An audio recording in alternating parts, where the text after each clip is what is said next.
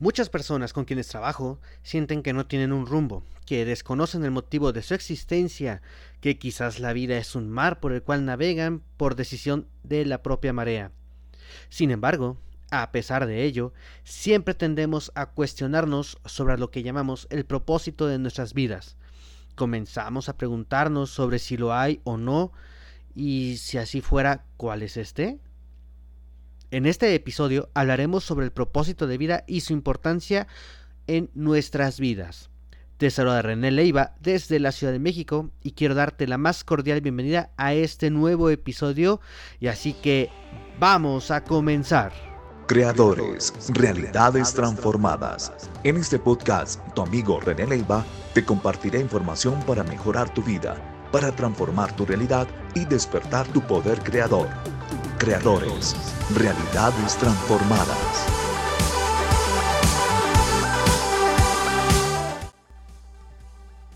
Hola, ¿qué tal creador? Te soy René Leiva y te quiero agradecer por estar aquí y darte la más cordial bienvenida a este espacio, el espacio de creadores, tu espacio.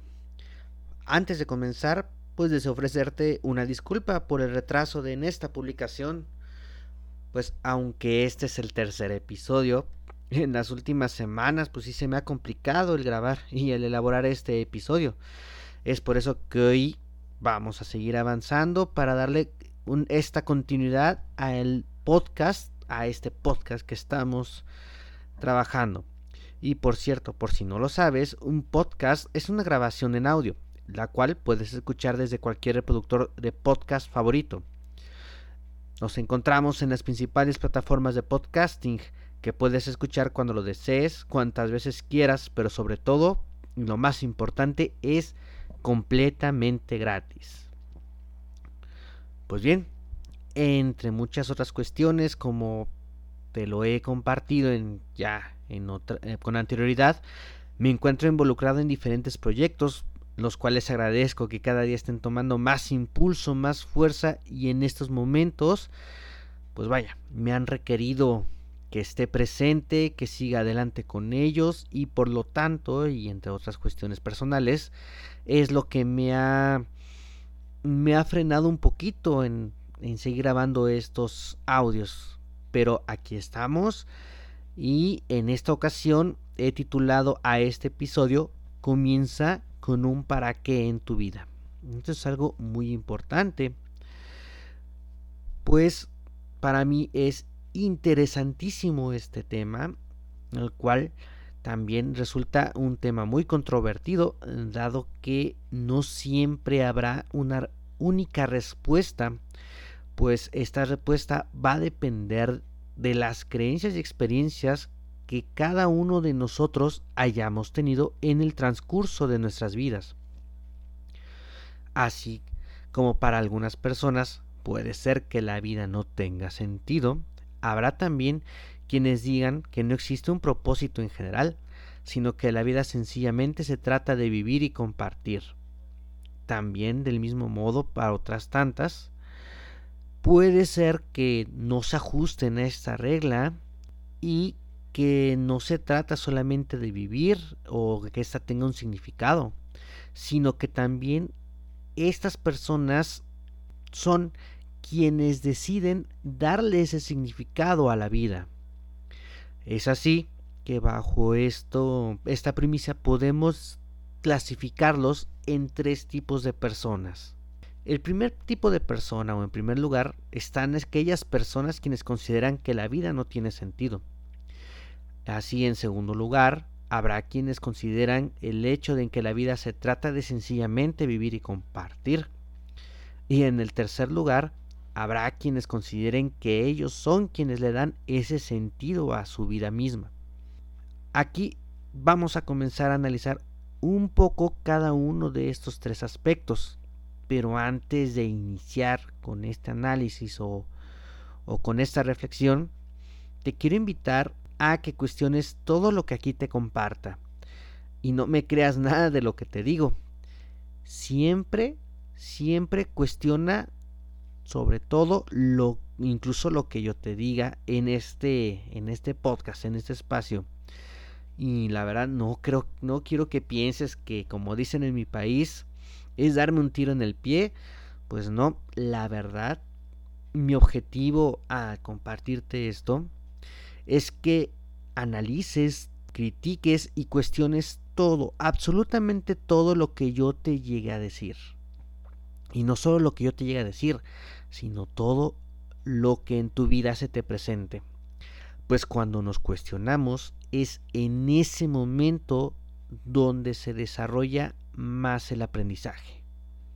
Así que aquí y como en cada espacio y como en cada episodio, siempre te voy a invitar a que cuestiones, a que analices todo, todo lo que te voy a compartir. ¿Estamos? Muy bien. Entonces, como veíamos en un principio, vamos a tomar aquel primer punto o la primera categoría, quienes podemos decir que son todas aquellas personas quienes consideran que la vida carece de sentido. Y podemos decir o pensar que quizás son personas las cuales pudieran no encontrar razones para avanzar en el camino de la vida. Esto pues es probable que parta del hecho de que hemos sido educados de tal manera de la cual lo que está fuera de nosotros es aquello que decidirá y nos guiará por el camino que debemos seguir. Es aquí donde aceptamos las decisiones de los demás, así del mismo modo, son quienes tienden a pedir consejos a todo el mundo para saber exactamente aquello que deben o no hacer. Y aquí es algo sumamente importante hacer un paréntesis, pues el pedir un consejo no es malo, pues eso también quizás nos ayude a entender diferentes puntos de vista los cuales se encuentran fuera de lo que podemos llamar nuestros círculos de influencia y nos permitirá ver más allá de aquello que se encuentra a nuestro alcance. Sin embargo, la mayoría de las personas tendemos a solicitar consejos para entonces seguirlos, como quienes siguen un mapa hacia aquello que puede ser correcto y, que y en base a lo que deberían de hacer o no. Esperando, pues bueno, más bien esperamos tener el resultado deseado basado en aquello que la otra persona nos compartió. Y aquí es donde se comete un error sumamente característico, es que cuando pedimos un consejo nos negamos a tomar el control sobre nuestras vidas tendemos a entregar este control a aquellos quienes nos dieron el consejo. Y es así que finalmente, si el resultado es satisfactorio, tendemos a decir que el logro es nuestro, que nosotros fuimos los buenos, que nosotros obtuvimos ese resultado. Sin embargo, cuando el resultado es diferente a lo que nosotros esperamos, tendemos a echarle la culpa o responsabilizar a la persona que nos ofreció dicho consejo. Es así que te invito a que debemos de tener mucho cuidado al momento de pedir o dar un consejo. Pues para hacerlo lo que te puedo recomendar es que al momento de expresar aquello que la otra persona desea escuchar o aquello que nosotros deseamos compartir, sea de modo de observación, más que de alguna sentencia donde esperemos las acciones de la otra persona sean como nosotros les dijimos. Y debemos quitarnos el hecho de esperar a que siga las indicaciones que nosotros les hemos dado. Porque si no, pues bueno, vienen ahí muchas frustraciones, incluso enojos y disgustos. ¿Y para qué? ¿Para qué hacemos todo eso si no lo podemos evitar? Del mismo modo, desde la misma educación en el hogar hasta en las escuelas e instituciones educativas, hemos aprendido a que siempre habrá personas con autoridad quienes van a estar indicándonos el camino a seguir, la ruta por la cual debemos transitar en nuestro camino por la vida. Y es verdad que en la vida debemos de rodearnos de personas quienes tengan quizás la experiencia o más experiencia en un ramo o área en específico. Pues estas personas puede que conozcan algo más que nosotros, ¿no? O quizás estén en aquel lugar o aquel estado donde nosotros queremos llegar. Y es aquí, en el caso de maestros y mentores, quienes, basados en su experiencia personal, pueden acompañarnos por un camino que ellos ya transitaron previamente. Al contrario de que nosotros no intentemos recorrer de manera personal, podemos tardarnos más. Y es por eso que aquí la figura de un maestro o mentor es sumamente importante. Del mismo modo, hemos sido condicionados por nuestra sociedad a que la misma debe de guiarnos y decirnos exactamente lo que debemos o no debemos hacer.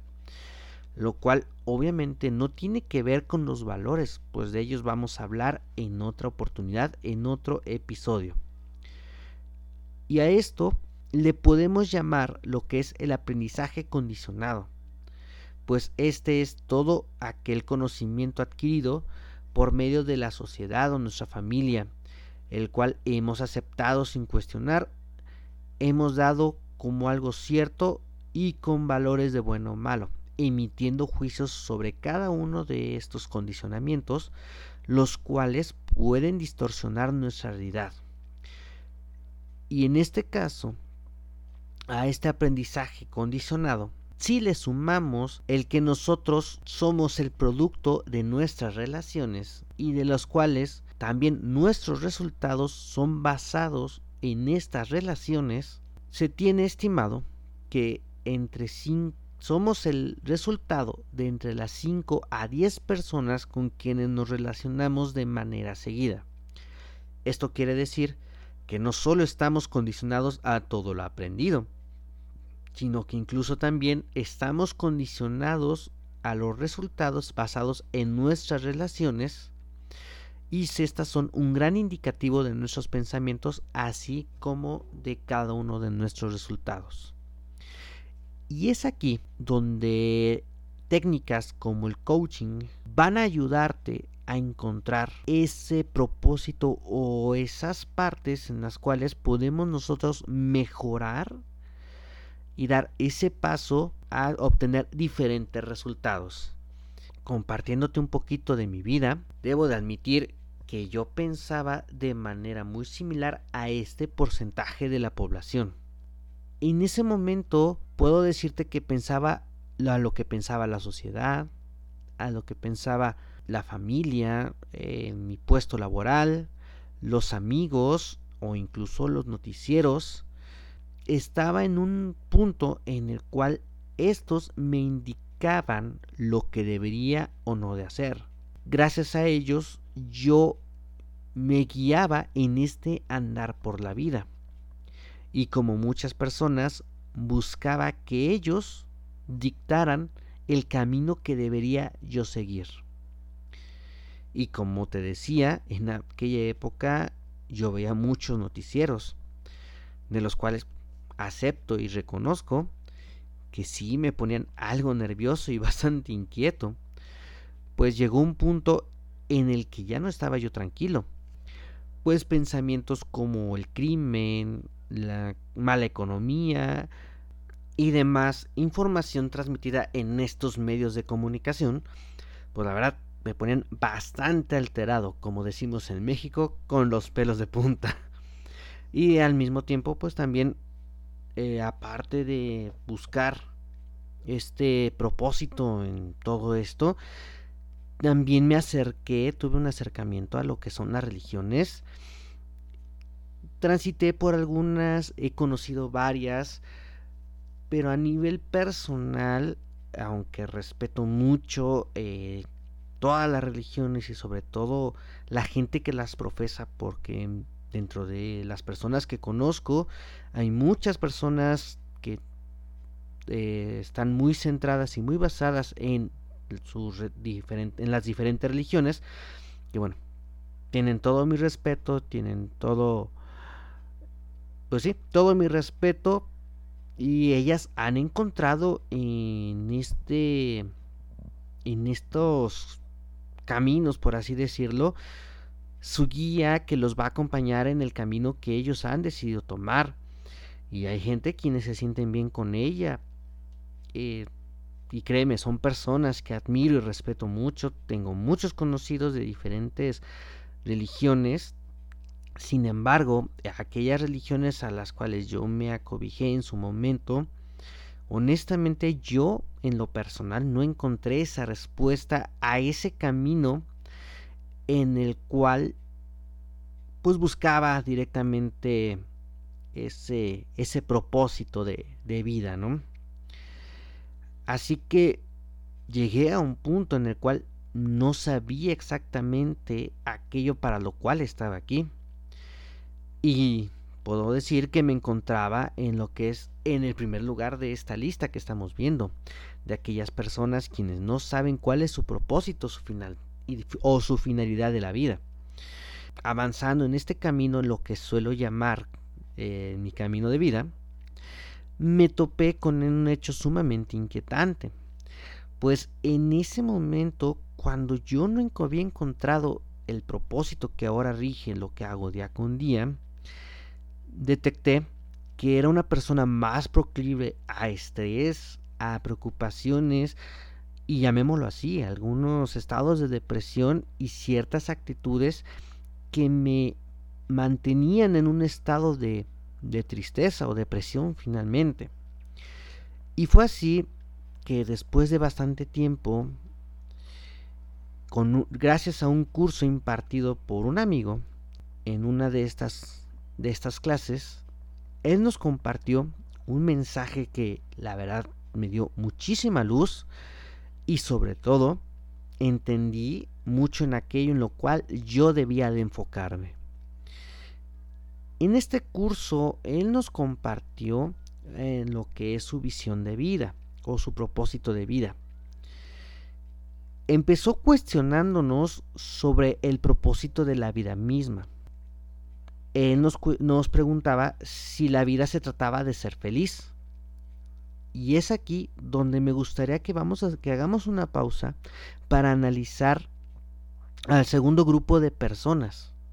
Ya vimos que hay personas en las cuales, como yo en su momento, buscaba ese camino, ese aquello que me indicara cuál era el propósito de que yo estuviera aquí. Entonces, a partir de este punto, él nos cuestionaba sobre si la vida se trataba de ser feliz. Y hay personas quienes los guía el hecho de vivir y compartir. Sin embargo, si nos preguntamos sobre qué es vivir, podríamos decir, y no basados en un diccionario ni nada por el estilo, que es la capacidad de experimentar todo lo que ocurre a nuestro alrededor por medio de los sentidos y tal vez la razón, pero que sencillamente se trata de comprender y de ser felices.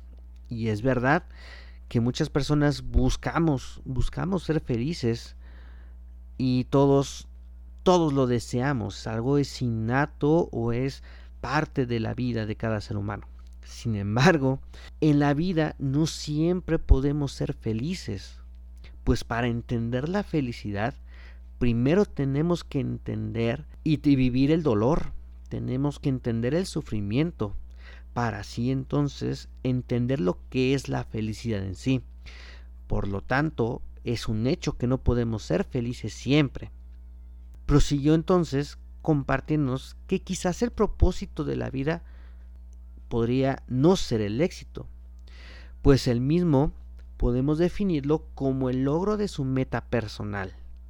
Sin embargo, cada uno de nosotros tenemos metas completamente diferentes a los demás, pues habrá quienes su meta quizás sea tener un auto último modelo y está bien, y habrá aquellos deseosos de ser personas lo más espirituales más espirituales posibles. Y para cada uno de ellos, la definición de éxito personal es completamente diferente. Entonces, si decimos que la felicidad o el éxito es el propósito de nuestras vidas, quizás podamos estar un poco alejados del propósito, del propósito de la vida como tal en una definición general de este tema. Pero finalmente, en este transcurso, nos compartió aquello que día con día me guía y es como él ve lo que es su propósito de vida, que sencillamente era dejar un mundo mejor que aquel que encontramos. Y esto fue lo que a mí me dio sentido a lo que hago día con día. Mi propósito y mi meta es dejar un mundo mejor con cada una de mis acciones, con cada decisión que yo tomo. Así que el tener un por qué se convierte en un para qué. No es tanto el por qué estoy aquí, sino para qué estoy aquí. ¿Qué es lo que hago que cada día cuente? Y es aquí también donde creo que no es que exista algo ya escrito, sino que nosotros cada día con nuestras acciones, nuestros pensamientos, es que debemos encaminarnos a dejar un mundo mejor. Pero aquí también se me antoja otra pregunta. ¿Cómo lo vamos a hacer?